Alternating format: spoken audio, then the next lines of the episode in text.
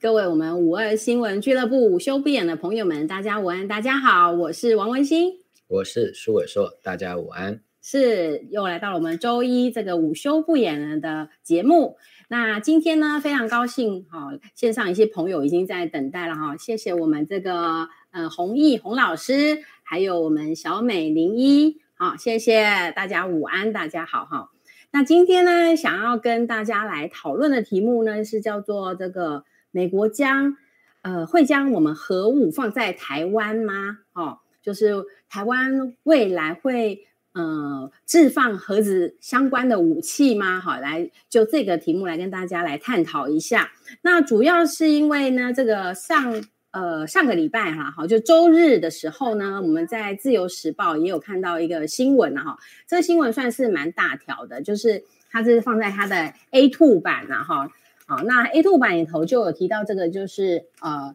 呃什么强化啊，强化台湾防卫。美议员哈提武器租借法案啊，那这个租借法案有提到，就是说这个是呃参众两院哈是先后的的来提出了哈支持这样的法案，因为其实在去年的五月哈呃美国他们也通过了对乌克兰一样的哈，就是叫做这个乌克兰民主防卫法案了哈，这个中中间就是允许美国的行政部门能够呃针对这个。乌克兰提供武器哈，有简化一些流程哈，比较快速的来提供哈。那主要是因为哈，他们是说这个台湾的民主防卫法案呢，是要维护台湾的主权呐，好来对抗所谓这个新邪恶轴心这样子。好，那这个是一个呃一个蛮大条的新闻啊，那也有人就觉得说，哇，这个是一这个可以证明，好台美国哈真的是要来有心防卫台湾了哈，跟台湾这个是史上关系第一好了哈，然后那再来呢，其实这个它的这个第二第二个呃，算是也是算是头呃，它的其实哈好，那就是它的在它的 A 四版呐哈 A 四啊，抱歉抱歉。它的 A 四版呢，其实也有一条新闻啊，哈，也是蛮大条的，叫做这个决定性吓阻啊，需要美国的战术核武器啦，哈。那这边就有提到一个呃，美国的智库资深研究员费雪里先生啊，他的一些呃意见，就呃发表在这个自由时报的 A 四版。那所以我们就看到，就是说，其实哈，这个新闻呃。对照就是在去年底的时候，我们也看到，就是美国他们《纽约时报》也有提出，美国计划要将台湾啊变成一个庞大的武器库嘛，哈，这个新闻大家都呃有听闻了。然后在今年三月的时候，那个我们的国防部长邱国正啊，最近他也是呃被立委质询的时候有表达，啊，说台美目前有在洽谈啊，哈，就是说就是要把美国放在呃日韩非。的美军基地的部分的武器呢，好要运来了哈，占就是一部分来存放在台湾了哈，那所以也是引发了一些政治上的这个想象这样子。好，那这样子我们来看到就是说，呃，在对照这个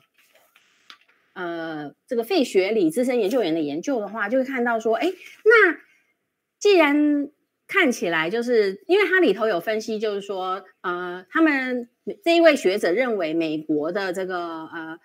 他们要对于中共犯台呢，可能可以考虑一个，就是因为他们觉得中共可能会有一个致命性的犯台的行动，那美国要如何做一个有效的吓阻呢？他觉得哈，应该要哈，在这个呃，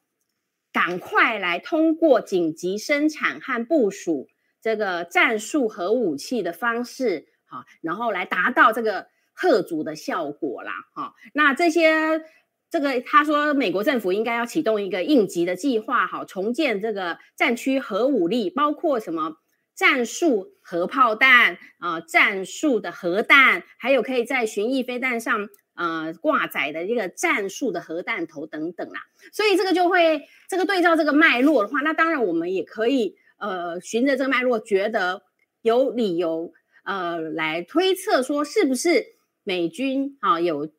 将来有可能把核子武器放在台湾，然后，那我觉得这对于台湾，这对于这个呃两强相争啊，我我们也可以看到很多，就是如果我们可以放核武，那对方哈、中国，他们是不是也可以用核武来攻击我们？啊，那到底它是一个互相贺阻的效果呢？啊，要保证互相毁灭的，达到那种啊贺阻的效果，还是其实？也是不断的在升高这个呃地缘政治学上面的这一个风险，战争的风险啊，苏医师，那你怎么看呢？嗯，其实还有另外一个新闻也值得大家来关心，哈，就是有关于到到底两岸哈有没有立即发生战争的一个风险，哦、是，或者是在可见的未来哈，是不是会有发生战争的风险？嗯，那这个在美国不同的单位、行政部门里面啊，包括美国的国防部自己五角大厦自己，对啊，或者包括一些军事的将领啊，包括现役的或者是这个退役的啊，还有一些像刚刚啊这个自由时报在这个礼拜天刊出来的哈，因为法府就有非常多这方面的国安啊、外交啦、啊、军事相关的一些智库哈，那这些有的是在负责。游说国会啊，或者是白宫哈，要改变一些外交或者是军事相关的一些呃政策或者是战略啊，因为只要改变了这些政策或战略，后面都有很大的商机哈，嗯，也可能因为战略的改变造成商机的失去、丧失啊，这些都哎都有可能啊。那上个礼拜其实美国的国会也有一场听证，那这场听证里面。啊，就由这个美国的这个情报单位哈，对于到底中国大陆内部到底有没有打算哈，要在短时间之内啊，以武力的方式统一台湾，所谓的武统哈，嗯，那情报单位哈给的一个答案是这样子，嗯，就是。中国大陆原则上会希望用和平的方式统一台湾，嗯嗯，而且他们很积极的要推进统一，好。啊哈，但是呢，基本上不想打，哦，就是用和平的方式，就不是用军事的方式，嗯。好，但是有一种条件底下可能会引发军事的行动，那就是统一完全失去可能性，哦，好。那这个很巧合啦，因为这个刚好在上个礼拜哈，那秦刚曾经也在这个回复哈相关的一个询问，就是他们的两会期间哈，就有人问到这个中美关系嘛啊，那大家上个礼拜我们王博士也有提出来，我们讨论过这个部分，就是秦刚就把那个红色的小册子，不是小红书，是中华人民共和国的宪法，就拿出来念，对，那个序言呐哈，好啊。那就提到，那秦刚当然提到几个要点嘛。第一个就是台湾是中华人民共和国啊，领土神圣的一部不可分割的一部分。嗯，好，那当然就是要完成统一。嗯，好，那但是秦刚也特别提到的就是说，中国大陆自己有一个法律叫做反分裂国家法。嗯，好，那这个反分裂国家法里面有规定动武的时机点，其中一个条件就是。和平统一已经完全失去可能性，就失去希望。哦、是，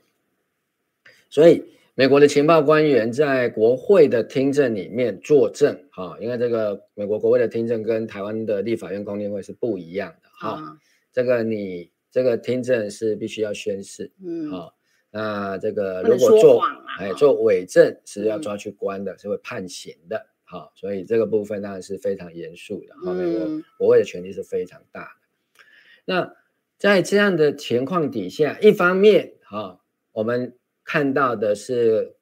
情报官员跟美国国会的作证，就是说没有中国没有想要，他们是讲合同，不要武统啊。对，好，那当然没有说要放弃最后的手段，就是所谓的武力或者是军事的嗯方式。对，好。但看起来，以美国目前所掌握到的情报，嗯，并没有办法证明中国大陆在可见的未来的几年内，啊，已经准备好，而且优先要使用军事的行动，啊，来完成这个所谓的统一大业啊，嗯、迈向中华民族的伟大复兴，看起来是没有，嗯，好、啊，就是还没有找到证据，嗯，啊，就像那个美国的外交部就一直放话说，中国千万不要这个军事援助俄罗斯哦，不然这个后果会非常严重。布林肯就、嗯、啊，几乎每天都在讲这样的一个消息啊，但也对外说，目前我们没有抓到证据啊。但是就一直警告，一直警告，一直警告。好，所以，但是我没有看到，包括我们自己台湾的消息，哈，什么《经济学人》、《金融啊、呃、时报》，或者是美国相关的很多的消息，都一直在说啊，这个各式各样的情况，包括美军甚至也在做这个演习的消息都有。嗯嗯。好，啊，所以这到底是怎么一回事？好，到底是会不会打起来？嗯。好，那我觉得，嗯。美国应该是有两股力量，哦，在角逐，因为应该是也不止了，因为美国有各式各样的一个利益，嗯嗯，啊，我们千万不要忘记，美商在中国大陆的投资是非常非常大的，没错。好，虽然他们现在在进行所谓的产业链的脱钩，啊，想要把一些资本从中国大陆撤出，啊，重新建构所谓的民主产业链，对，啊，有点要重启这种。冷战的方式，但是这个冷战也许维持不了，就是直接打起来就变热战了。嗯、对，啊，但不管如何是啊，两方面在做，但是目前为止，这个所谓的产业链脱钩还没有完成，还没啊，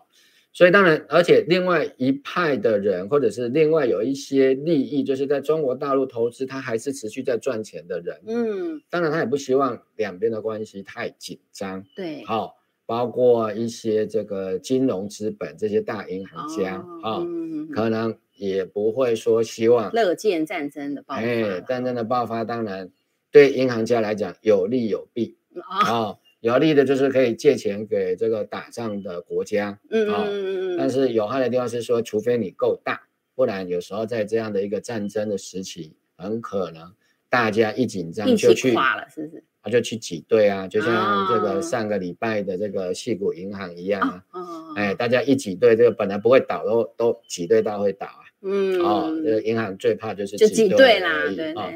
银行怕两种，一个是烂头头寸，嗯嗯，哦，钱太多，哦，但是也怕大家一下子把钱通通要来领走，对，对，哦，那没有一家银行，就算他有法定的呃存款准备金，都经不起这种恐慌性的挤兑。嗯那在这样的情况底下，当然我们要去思考的，嗯啊，比如说以我们国防部啊，或者是这个相关的单位目前释放出来的这些讯息，就像刚刚王博士提到的，嗯啊，我们台湾现在真的要做一个东亚的军火库吗？嗯，要把美军的基地，包括在韩国的美军基地、日本的美军基地、菲律宾的美军基地的这些弹药，嗯，都要先用。以存放的方式运来台湾，嗯，因为台湾当然没有钱一下子买这么多啊，嗯嗯嗯，但是要怎么样子迅速补充，让台湾万一在面对所谓的中国大陆解放军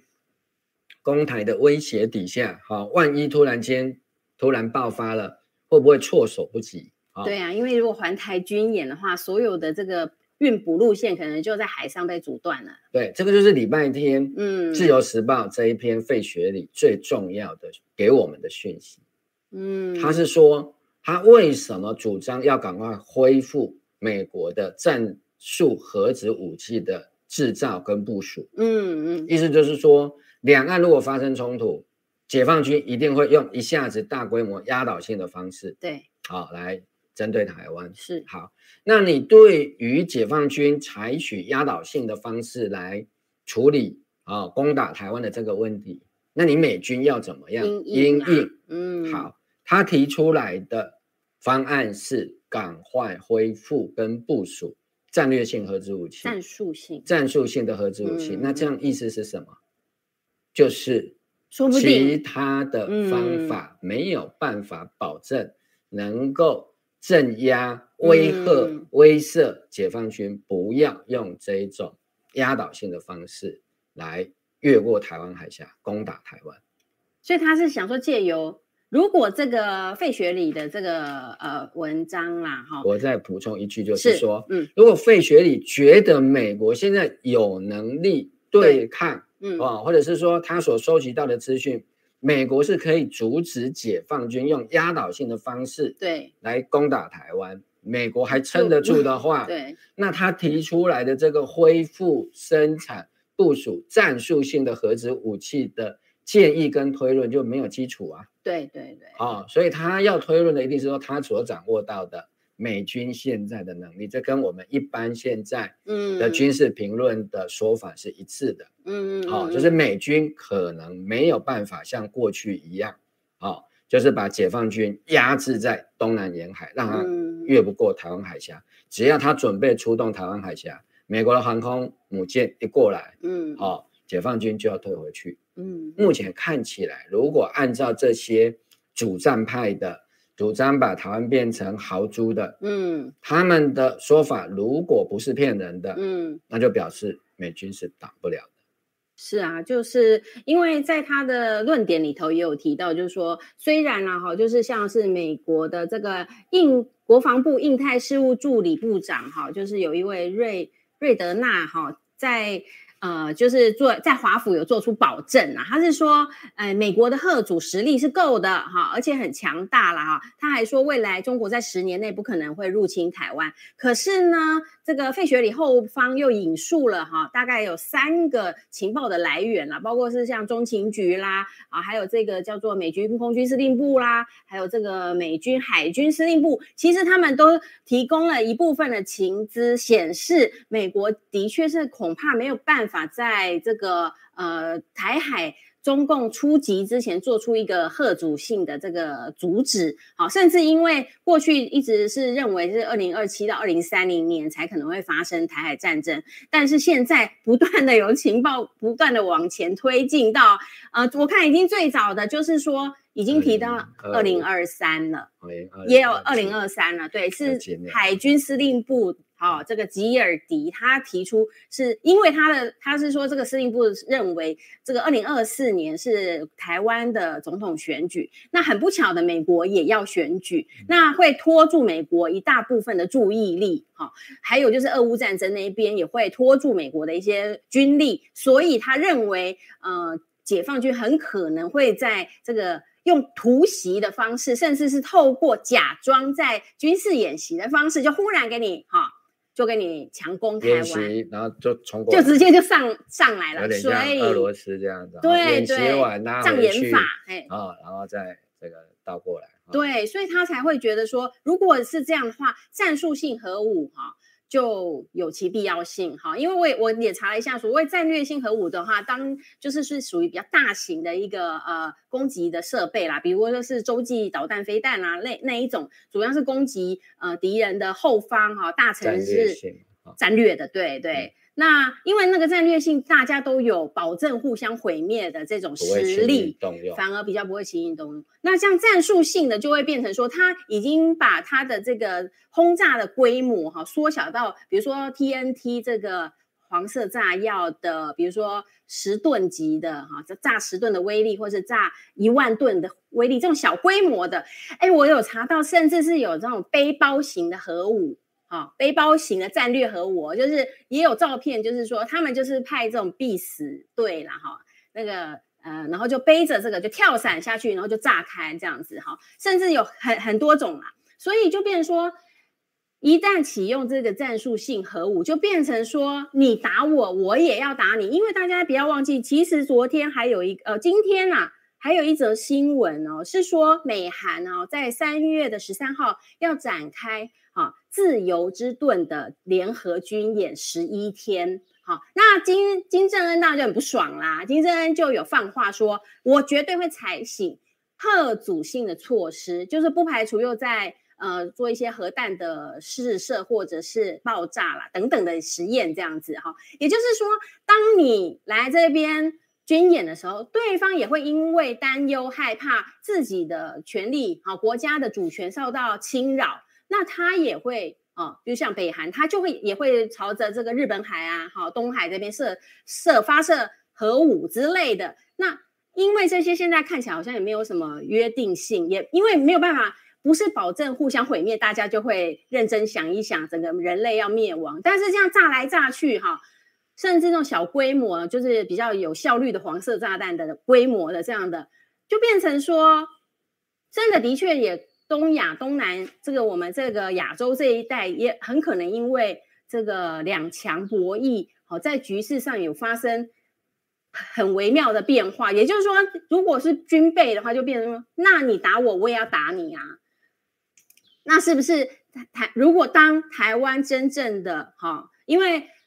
我们看现在目前看起来这些报道哈显示的资料，美国也许真的也有这个可能性，要把这个战战术性核武放在台湾。那我们也要这样子来做吗？放在台湾到底是有好？还是有坏呢？哎，我我觉得是不是？其实现在战事好已经迫近在我们家门口了。其实大家都值得来想一想，我们是不是决定要把这些呃战术性核武哈小武器啊，或者是一些美国的军就是在其他美军基地的武器先运来台湾？那这样的运来台湾是在政治上对于对岸又做了一个什么样的一个效果？我们大家都应该要来想想看，哎。嗯嗯，但是台湾很有趣的，你有没有发现说，现在大家不断的在讨论说，这个各党的总统候选人要怎么提名啊？对对对。那也听说这个应该是这两天哈，嗯，赖清德就要去领表了。好，好，那国民党当然还在瞧到底要不要初选，还是直接用民调协调，然后就直接征召。对，好。但是有没有看到这些总统级的候选人在讨论的问题里面，似乎是没有这一块？对，好，当然有人会说啊，因为总统哦，就管的是大方向啊，哦，你们谈的这个都已经是这个军事迷在讨论的一些内容。他不是外交跟国防吗？大方向啊。好啦，好，那你们讨论这些都是技术性的细节。嗯，这个反正当选总统之后。自然会有国家安全会议相关的这些军事将领啊啊参谋总长等级的啊哈这些啊专业的国家安全跟军事方面的一些将领，就自然会跟总统汇报了。好，那问题就是在于说，这里面有几个关键的部分，我们是希望说，哎，在作为一个老百姓，我们应该来关心的这个问题。好，因为现在看起来。很多的报道或者是很多的评估，其实某种程度上面是在做另外一种形式的兵推。好，为什么会说它是另外一种形式的兵推？就是说啊，有人说啊，中国解放军呢就是会这样子打，嗯嗯，那他这样子打的时候呢，台湾就应该怎么打？啊？比如说《经济学人》就说，这个台湾现在最不安全的地方啊，它的是打挂号了，都不是你们的武器不够，嗯，是你们的决心不够，哦。对，就是说，台湾最不安全的地方，是因为台湾没有决心，嗯，啊，要反抗这个中共来攻打台湾，啊，这个是经济学人的说法，嗯，那这个说法如果成立，当然就是台湾可能有点要像宣示一下我们要打这样子，哎，二次大战前的日本一样，嗯，就是要实施所谓的。军国主义化的部分，就是要全民皆兵嘛。对对，哦，就是说整个所有的力量要集中在军事上面。嗯，好，那这种训练要一直往下延伸。嗯，好，从这个年满十六岁的，再来可能是只要是高中以上的，嗯嗯，再来就可能国中以上。好，那日本在这个战争最激烈的时候，是连幼稚园的小朋友都在学打仗。对呀、啊，之前也有。好，那这个是一个层面。那看起来就是说，嗯、呃，像这篇费雪里的里面，他他他虽然一方面，嗯，好、哦，觉得美国就不要再做一些其他有的没有的，反正你就是赶快，嗯，好、哦，立法，好、哦，或者是 通过这样的一个这个政策，对，啊。不管是用法律的还是行政命令的，就看美国怎么规定。好、但是赶快呢，把这个战术性核武的生产部署，好、就恢复了，哎，就赶快上线、嗯、啊！但是他这个文章最后一句话说，嗯、不用再讲一些什么什么时候会打过来，不不打过来的，好、不要再增加美国跟台湾的焦虑。好，那这句话我觉得后面隐含着很多的讯息哦。虽然只有一句话，但是我觉得那个讯息量是很大的。嗯，好，讯息量很大的地方在哪里呢？嗯，我觉得他也担心的是，嗯，以美论，就是美国到底有没有能力跟有没有意愿要协助防卫台湾？的确，以美论经济学人说是你们台湾的意志不够，对对。但是台湾在台湾的意志会取决于美金美国是否有决心要一起，美国有没有决 心要来一起防卫台湾？对，这两个是互相影响的。对对对。美国会说啊，因为你都没有要防卫自己，所以我也不想帮你。嗯嗯嗯。哦，这个就好像要借钱给朋友啊，朋友要再去这个处理他生意上周转的困难。嗯，好、哦。如果这个朋友，我们就觉得说他好像没有很积极要去还债的经营他的这个事业，对，对不对？嗯、那我钱借你不是拖到无底洞吗？对啊，那掉到水沟都不知道是打狗啦。是 是，是。那朋友就会说啊，你没有借我钱，我怎么把我的公司救回来？对，这个就是上个礼拜细谷银行发生的事嘛。哦。对，听说细谷银行的执行长，嗯啊。哦就发了一封 email 给他的那些大客户，是，好，他都是新创业的大客户。嗯，他说什么？他说银行最近遇到一点困难，哦，但是请大家不要来提款，好，那我们就会度过危机。结果大 听说大家看到那个就吓死，我先去提出来再说。对对对，好，这这这个是有有财经的这个报道就是这样评论说，这个执行长犯了一个，嗯，好，很初级的 primary 的，好。公关策略的错误是是，是，哦，就大家就一下子就担心了。好，那这个问题就是鸡生蛋，蛋生鸡啊。对，好，你你说这个美国不支持，没有防卫决心，美国人不可能替那个不想要帮自己国家打仗的人来打仗，打仗对，对不对？对。那台湾可能会想说啊，我们也不想在没有美军的协助下自己打啊，自己变绞肉机啦。对，类似是这样子。嗯、好，所以这个问题，我说后面的讯息量很大的地方在这里，就是说。如果越讨论下去，就会越发现说，啊，美军都说一直要把武器放在我们这里，嗯，好，然后要我们去学，嗯，那意思是怎样？应该要发生了吧？应该叫我们自己打吗？对呀、啊，对呀、啊，好，就会当大家有这个想象，对，啊，这个想象越出来，就会越怀疑美国，那越怀疑美国呢，又越没有抵抗到底的意志，啊，越没有抵抗到底的意志，啊，按照。美国的说法，美国就越没有意愿要来帮忙啊，那、这就是变成一个啊恶性循环，恶性循环，对，真的，因为他他他最后也做一个提醒，就是费雪里他也说的蛮有趣，他说他说美国的政治和军事领袖哈不需要一直警告哈台湾啦，就、嗯、就是或者美国就说中共会发动哦，中共会发动，就是。叫这些将领不要再把这个什么。啊，解放军攻台一直往前提，对不对？都提到二零二三了，都到二零二三都有这样的可能性了啊、嗯！所以我觉得这个中间也是隐含的透露。我看到这一句的报道的这个文句的时候，我也会觉得说，哎呦，那听起来你会有一点感觉到美国真的？难道他们就会有一些问号？我觉得这也是为什么好像以美论到现在一直没有办法很有效的澄清。好，就是。互相化解两方面的疑问啦，哈，所以我是觉得说，对啊，因为哈，对照这个，我们其实，在前一阵子就是呃，德国慕尼黑开的这个全球安全会议当中嘛，那后来之后，这个国呃，中国他们也提出了对这个乌乌克兰危机的一些中国立场，其实这一些里面都有谈到，就说呃，不要开动这个核武战争啦，哈，因为呃，其中就有提到说，核战争是打不赢。好，也是打不得的哈。就是不管对呃战争本来就是对人类生命哈，或者是世间有情无情了哈，就是有生命的或没生命，都是一种破坏嘛。那你一旦开动核子武器的战争的话，那其实没有人会受益啦。就算你打赢了这场战争的代价也是非常惨烈的哈。那而且他也特别深，就是希望啊、呃、那时候有提出来说说，哎，也不要攻击核电厂等等。所以也是我觉得中国会提出这一些讯息或呼吁倡议，表示其实也许大国之间他们的这个情报的收集，呃，我们也看到就是说也不断的，比如说像呃普丁就退出了这个核扩散了，是不是？就是他就说他决定他。不遵守这个核武的一些相关的意思，好像就是说他可能有必要的时候打到他家门口，他非不得已，他也是会要用到核武战争的手段了哈。那包括你看，像费雪里他也有提到，就是说快点请美国政府设一个紧急应变措施，赶快生产这种小型的啊战术性核武。我觉得这一个结果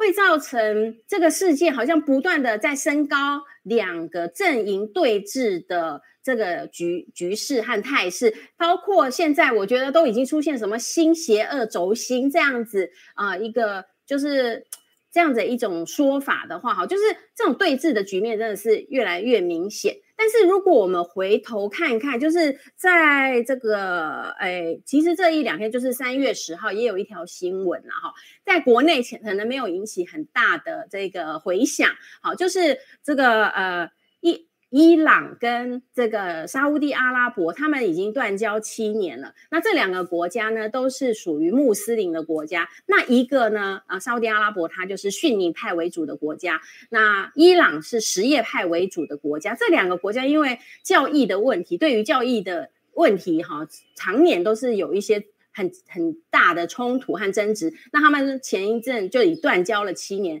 但是呢，三月十号在这个中方的斡旋之下了哈，呃，就是这两个国家哈，死对头的两个国家哈，在宗教上这样子水火不容的两个国家，他们愿意复交了哈，就是恢复他们的邦交了哈。那那其实如果这个诶，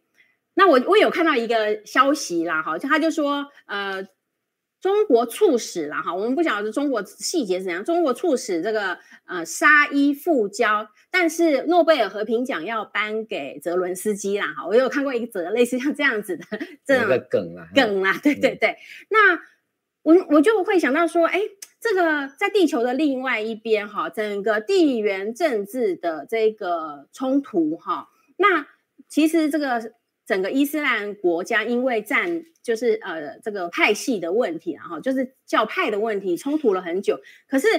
出现了一线曙光，然后就说至少他们两国愿意恢复邦交，那可能就可以就很多的事情进行沟通，有有效的讯息来讨论了哈。那这未尝这个到底是好还是不好啦哈？这个我觉得要看各个国家的立场，因为每个国家的立场，即使在他的国内。不同的政治利益，或者是各种的利益的情形下，他他对于这个这个伊莎好沙伊在复交这件事情的看法可能不一样。但是我们就看出来，就是说，哎，好像有一方面是就是不断的去呃互相吓阻啦，啊、你不要打我哦，我会打死你，你也会打死我，我们这样一互相吓阻。那有一方面的做法是说啊，不然大家你们两个死对头的国家。可不可以恢复邦交，然后来沟通看看？这可能也是另外一个方式。好，那我只是我看到这个消息的时候，我觉得还蛮震撼的。说实在，我是民国六十年次的哈。其实我我我们那时候都觉得，真的觉得美国真的是很强大，是世界第一棒的国家。我小的时候啦哈，那我也觉得美国一直在维护世界和平啊。这个是最我从小以来灌被灌输的观念就是这样子，所以我会觉得说，为什么？沙乌地阿拉伯，他是美国的盟友啊，哈，那他跟伊朗的复交这件事情的促成，为什么不是美国啊？因为美国跟伊朗不好啊，美国还还制裁伊朗，是是是，是，所以这个情况下，当然美国就失去了这个促成的一个呃角色啊，或者是说这样的一个影响力是啊，但是因为。中国本来就很反对用制裁的方式去啊，啊，用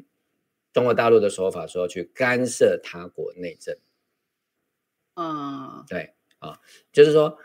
美国为什么会去制裁伊朗？一定是他觉得伊朗做了一些他不好的认同，嗯，哎，比如说啊，侵犯人权啊，嗯、这个没有民主啊，等等之类的啊、嗯哦，所以就制裁他。对，可是制裁这个国家倒霉的是。老百姓啊，是啊，是好、哦、这个国家的老百姓啊，当然是希望说制裁之后，这个老百姓就民不聊生，然后就推翻暴政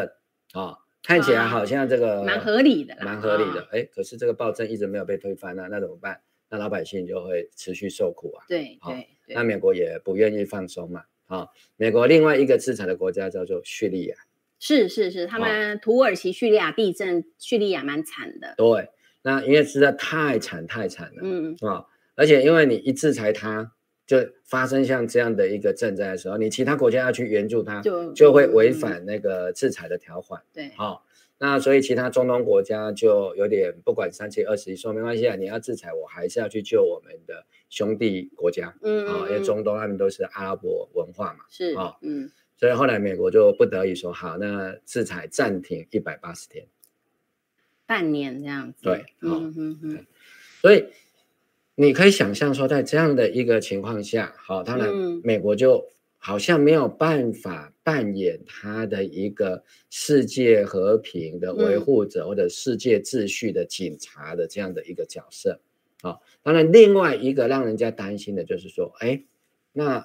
美国是不是国力在衰微，整个对世界的影响力在衰微？嗯嗯嗯，而且美国。给我们过去的感觉就是说，好嘛，我就先制裁。如果真的制裁不了，或者是说找到理由，嗯，那就打了。再对，再后补理由啦，哈，先打。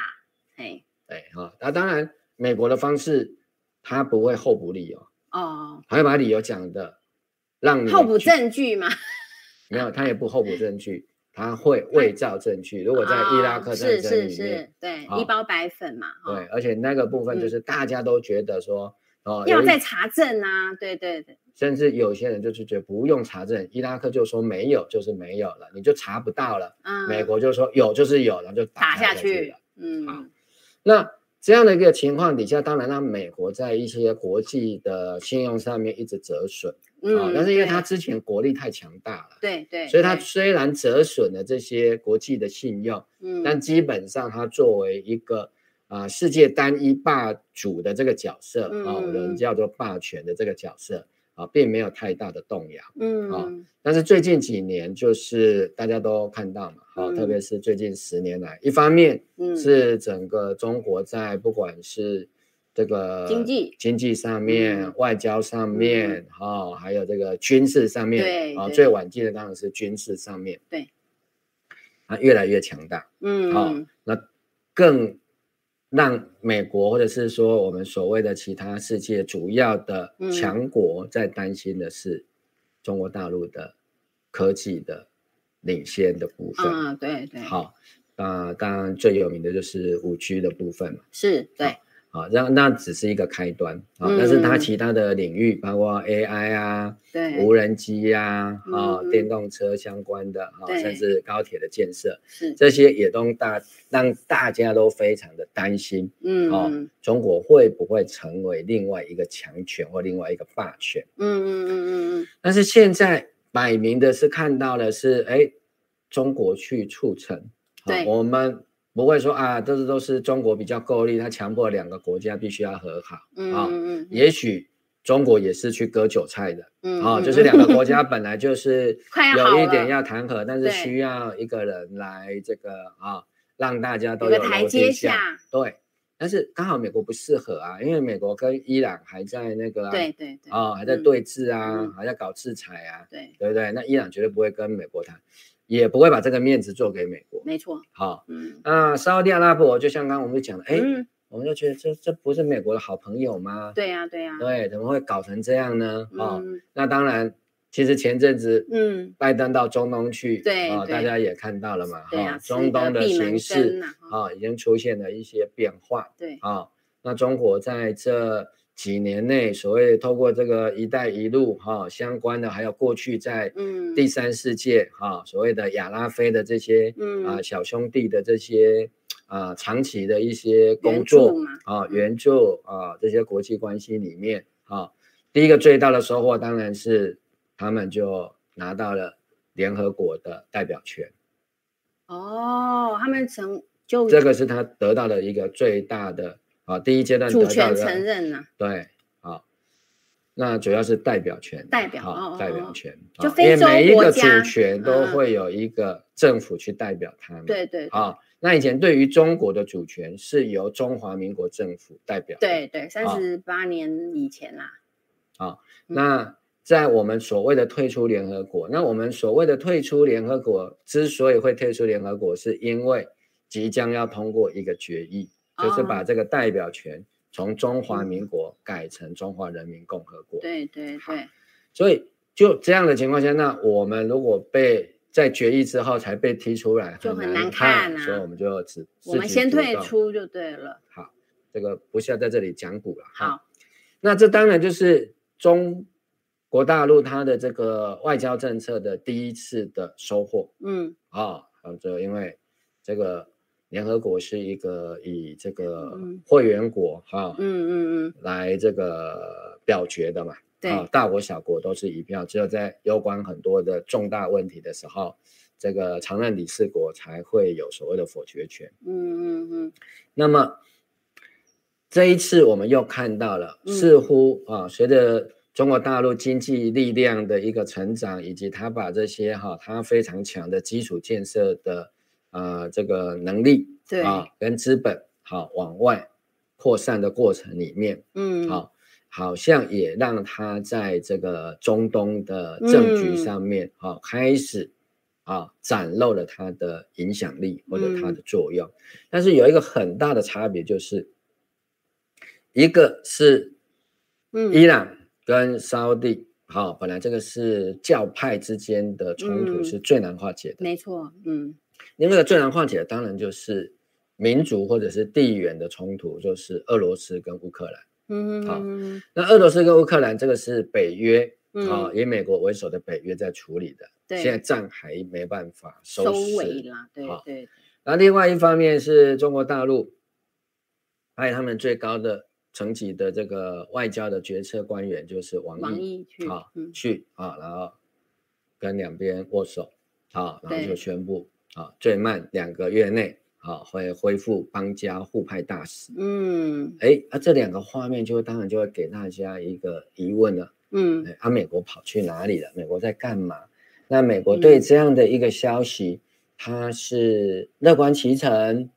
赞赏，嗯，哦，还是觉得说，呃，这个是坏事吗？哎，心里很不高兴，嗯、说这该我做的事怎么，嗯啊，换成你来做，嗯啊，以及就是说。让我们去思考的一个问题是：嗯、那国际之间的冲突，在未来应该采取什么样的一个方式去处理？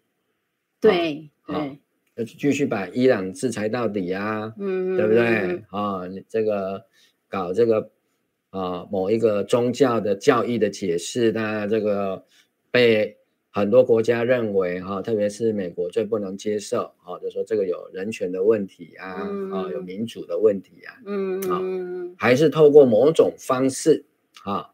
让各国的主权觉得他受到尊重，啊，以至于呢，哎，他愿意在被受到尊重之后，来听听其他人的意见，让他反而比较缓和一点。嗯嗯嗯。诶，我我我先回报一个这个技术性的问题好了，就是那个我们哈，这我们现在是利利用这个 Google 的这个 Meeting 啊，哈，它有一个对话框通知我们十分钟后会结束这个免费群组通话时间上限的一个小时的限制了哈。那嗯，目前万一如果待会这个突然断线，就是这个问题了好。对对，所以我们尽量在接下来把重点在十分钟内先讲。嗯讲完，然后看看有没有办法再去解决这样的问题，或者再复现啊，哈。那所以现在就是说，哎，就是世界上这个其实现在资讯都非常流通，就是我们可以看到目前，嗯、呃，其实世界上有非常多的冲突。那有一种的做法，大概就是说，我们先打打打出一个胜负啦，哈，这是一种解决办法，好，那。比如说，现在最明显就是俄乌战争。其实那时候在慕尼黑安全会议的时候，我有看了很多的评论，也都是说，其实各国的这个军事、国防、外交的领袖哈，或者专家，他们也蛮期待在俄乌战事的部分，是不是有一个可以有一个共识或结论啊？那我们也看到很遗憾，就是目前那那一场结束之后是还没有。好，那也就是说，俄乌战争。我看很多的有时候跑出来的新闻都说，暂时还没有收尾或趋缓的一个趋势。那那到底这样子继续打下去，哈，对于欧洲啊的人民而言呢，哈，呃，俄乌战争不管是哪一方，比如说乌乌克兰胜利，啊，就是如果有一个一定要取一个胜利的话，到底哪一方胜利是真的对这个欧洲的人民百姓是最好的方式？其实。哎，我们目前还没有看到非常明显的声音，但是我感觉上好像，呃，这个也值得大家来想想看，就是说，大部分就是这个战事，感觉上大家都很希望有一些趋缓、收尾，或者是和不要说是和谈啊，或者是沟通的机会，可是却没有。那到底，呃，这个结这样的一个。悬而未决的情况，对于欧洲的人民百姓到底是好还是不好？那我们也可以看到，在地球的另外一边啊，我们的另外一边就是沙乌地阿拉伯跟伊朗的这一个教义问题，这个长年以来的这个死对头的情形哈。因为这个教义的问题真的是大概只有上帝能解哈，一般的凡人是很难解。可是，在这样的情形下，哎，也有人呃，透过就是另外一种。有别于这个军事武力的外的方式，哈，又采用外交的方式，或者是其他的方式了，哈。也许未来是不是有经济的方式去介入来解决？好啊，我也不敢说是解决，但是至少有改变了那目前这个对峙断交的现状。我我觉得这个也很值得我们台湾的朋友们一起来想一想，因为呃，其实整个。呃，西文的媒体中间也都不断的提出哈，其实真的在台湾的确是有可能是呃第二个乌克兰啊。其实这样的言论现在已经慢慢的浮现了，就是说包括就是台湾就正在乌克兰化。好，那到底到底我们在这里的人民能不能决定什么？我们这个国家是真的有主权的国家吗？啊，那就是说这个这个如果说有。有一个地区的人民啦，因为我们也看过很多地，有一个地区的人民，那他们用假使用公投的方式决定了一个结果，那那那这个方式的结果，呃，是代表民主吗？或者说有没有别种的方式？呃，因为我会觉得说，感觉啦，现在就是说，呃，我我看到这个叫做台湾民主防卫租借法案嘛，哈，听起来就是说。因为这个乌克兰也有一个一模一样的法案，哈，那民主防卫，哈，所以就看起来就是要捍卫这个民主。显然，民主是一个普世价值啊，如果不符合民主的国家，我们都觉得它违反普世价值，就应该要让它不要这样子，要改成民主的方式。那这样子不是要跟一个国家是不是能够有自己的主权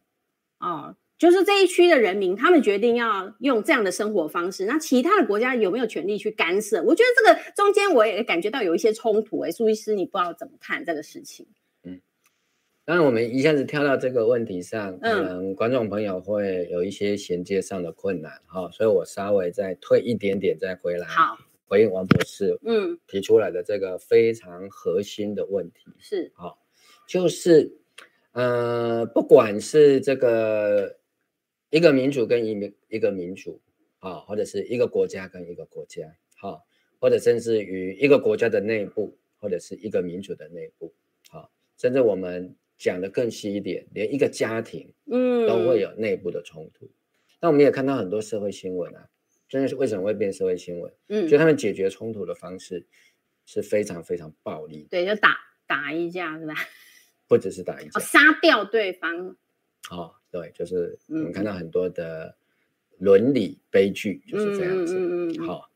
残害的对象是家人。我们讲说啊，家人不是都很和乐吗？嗯，未必。好、哦，因为有时候家人之间的冲突，这个外人真的是很难解决。嗯啊、哦，特别涉及到一些财产啊、互相的一些尊严啊、权利的分配的时候，啊、哦，外人恐怕还比较容易和解啊、哦。那家人自己人有时候。啊，争执起来更为困难。嗯嗯、没错、哦，这个是人性的基本面。嗯，那问题就是在于刚刚提到的有两种模式嘛，一个就是打一架嘛，嗯、哦，这个战一场。哦，那现在乌克兰听说已经有一些寡妇出来呼吁，嗯，不要再打下去了，嗯、因为乌克兰的男人越来越少。嗯嗯，啊、哦，因为都在战场上不断的，因为只要战争一延续，嗯，就会继续有人伤亡。嗯嗯，好、哦。那当然，俄罗斯的寡妇也会增加，对呀、啊，乌克兰的寡妇也会增加，嗯，好，没有说战争可以把死人打成活人的，嗯嗯嗯，好，战争只会把活人打成死人，是，好，那这样的一个情况里面，当然就是背后有刚刚王博士在讲的那一个问题，嗯，好，就是说这里面俄罗斯被当成独裁国家，嗯嗯，啊，所以北约、欧盟是代表民主阵营，对，哦，所以要不断的啊去压制俄罗斯，嗯、甚至逼他要改变他的政体，嗯，可是，一方面我们这个国际的秩序又是以所谓的主权为基础的规则所建立的一个国际体系或是国际关系，嗯嗯嗯，那到底什么叫做内政？好、哦，就会变成一个很难解决的问题，因为一方面要主张。主权国家，啊，要尊重各国的领土完整，可是，一方面又对于人权、民主这些普世的价值，觉得在所有的国家都应该要受到最基本的尊重，那这个就会产生一些冲突。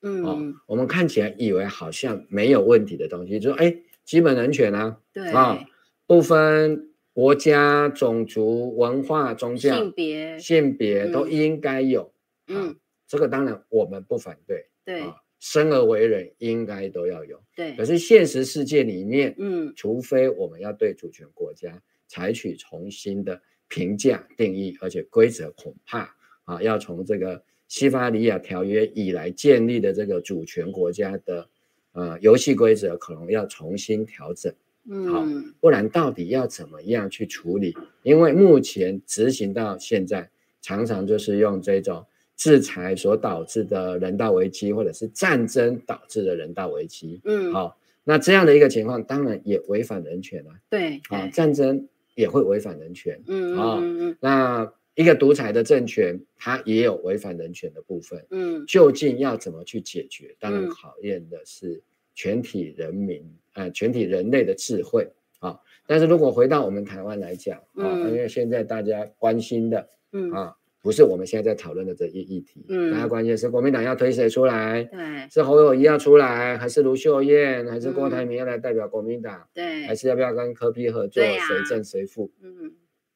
问题是这些其实都只是手段而已，目的还是要解决两岸之间可能会爆发的冲突。好，那这个冲突要用核武器的方式来处理吗？嗯，好，那台湾要接受这样的一个。军火库化的一个方式来解决，嗯、或者是保障自己的安全嘛。嗯，那如果你准备了核武器，对方要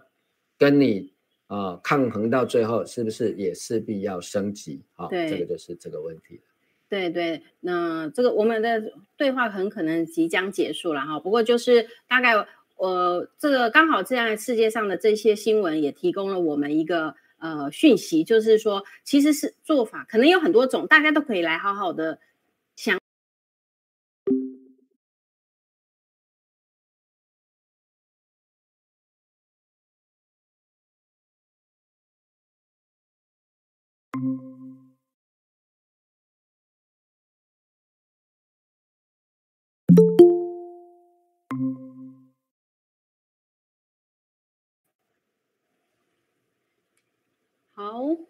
谢谢谢谢我们小编哈，让我们又再次上线，再次满血复活。对对对，因为他哎，过去我们嗯、呃、也是有超过一个小时，但好，就是所以刚刚是提到，就是说，哎，主权国家的一些基本的原理然后定义，会跟普世价值哈所彰显的一些。啊，我们要追求。它有一些紧张关系，或者是有一些矛盾。对，那这些紧张关系跟矛盾处理的方式，好，或去采取的方式，可能就是用道德的劝说。嗯嗯嗯。啊，那美国被诟病的是说，他有有可能会搞政变。嗯嗯。啊，或者是政变不了，搞制裁。嗯。啊，制裁不了，可能会直接发动战争。嗯。啊，就宣称它。有大规模的危害武器啊，对，不管说是危害世界和平，或者是危害美国的安全，对。啊，或者是侵犯人权啊，违反民主，嗯。啊等等之类的，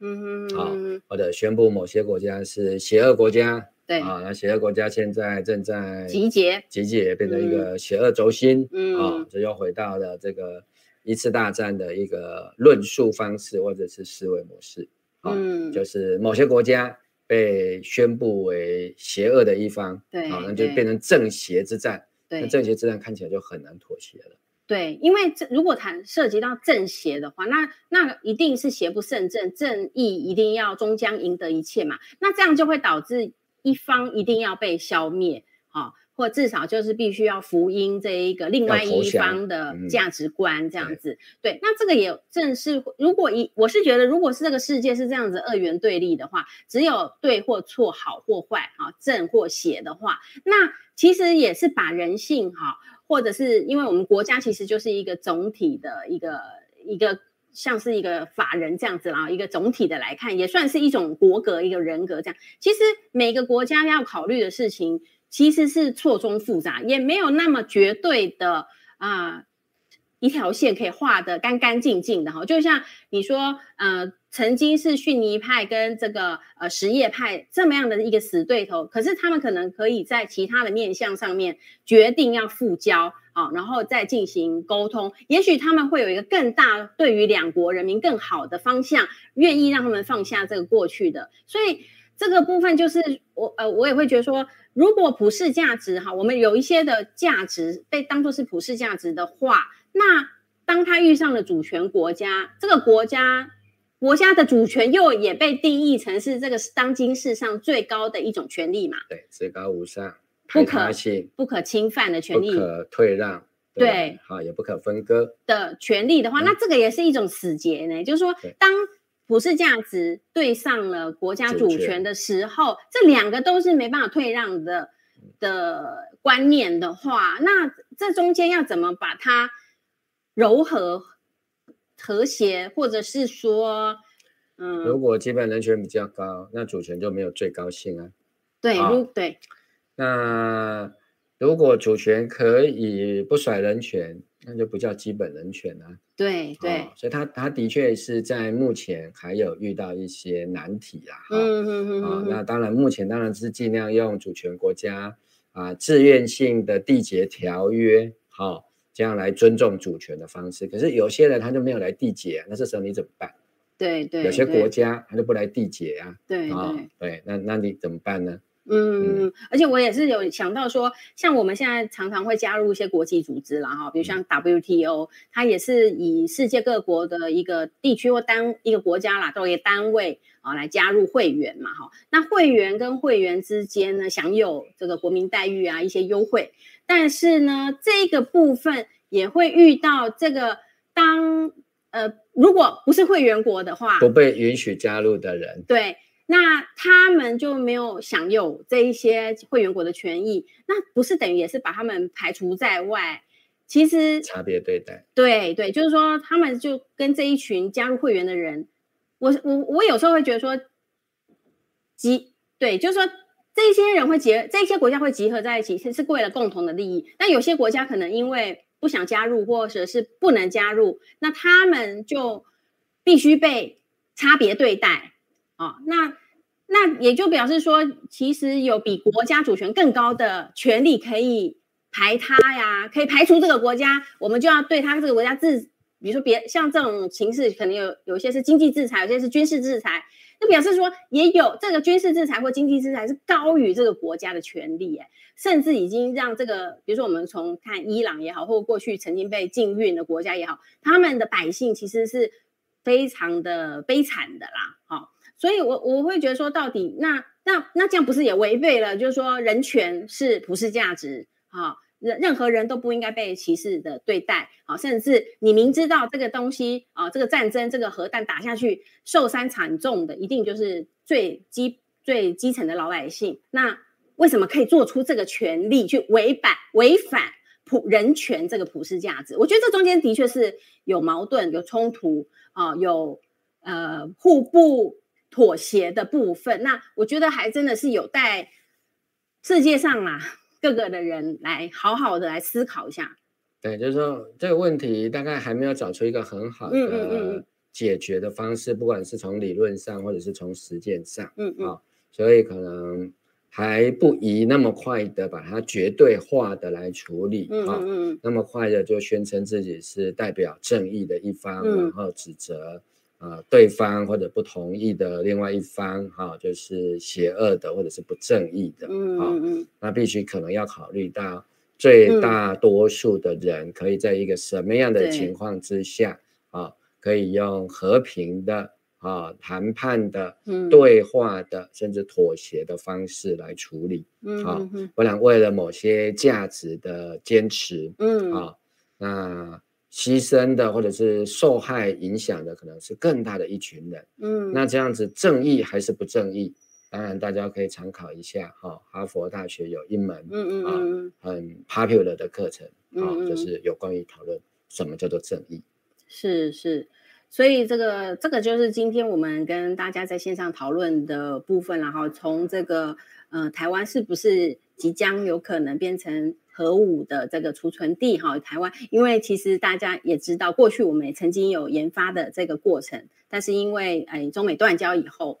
就被美国。把这个技术收回去了，但是现在又因应国际局势的变化，甚至有可能啊，这个核武器会放在台湾，好，那这个都会值得我们来思考，因为我们这个地方即将变成，如果是这样子的呃战战略，然后就说要把台湾设置成这个核武的储储存地的话，那当然就可以预期战事就是发生在我们家嘛。好，那既然是发生在我们家，那我们住在这个土地上的任何的一个百姓，不管是男女老少啦，好，都有权利来思考，这个是不是我们大家共同的希望？有没有比这个更好的方案？好，大家可以集思广益啦。哈，我想这个是我们今天来跟大家讨论这一则新闻的后续的效应啊，也在这里抛砖引玉啊，跟大家在线上来讨论。那非常感谢哈，我们线上朋友的参与啦哈。那最后苏秀还有补充的吗？嗯，也许没有答案了哈。嗯、我觉得在这个时候，有时候提一些问题，让他想想，比直接的喂食大家哈，我们认为的答案会更好啊。嗯、因为毕竟在这些问题上面，我想没有任何人说他是专家，嗯、或者是他可以提供完全正确的答案。嗯，啊，因为这个毕竟是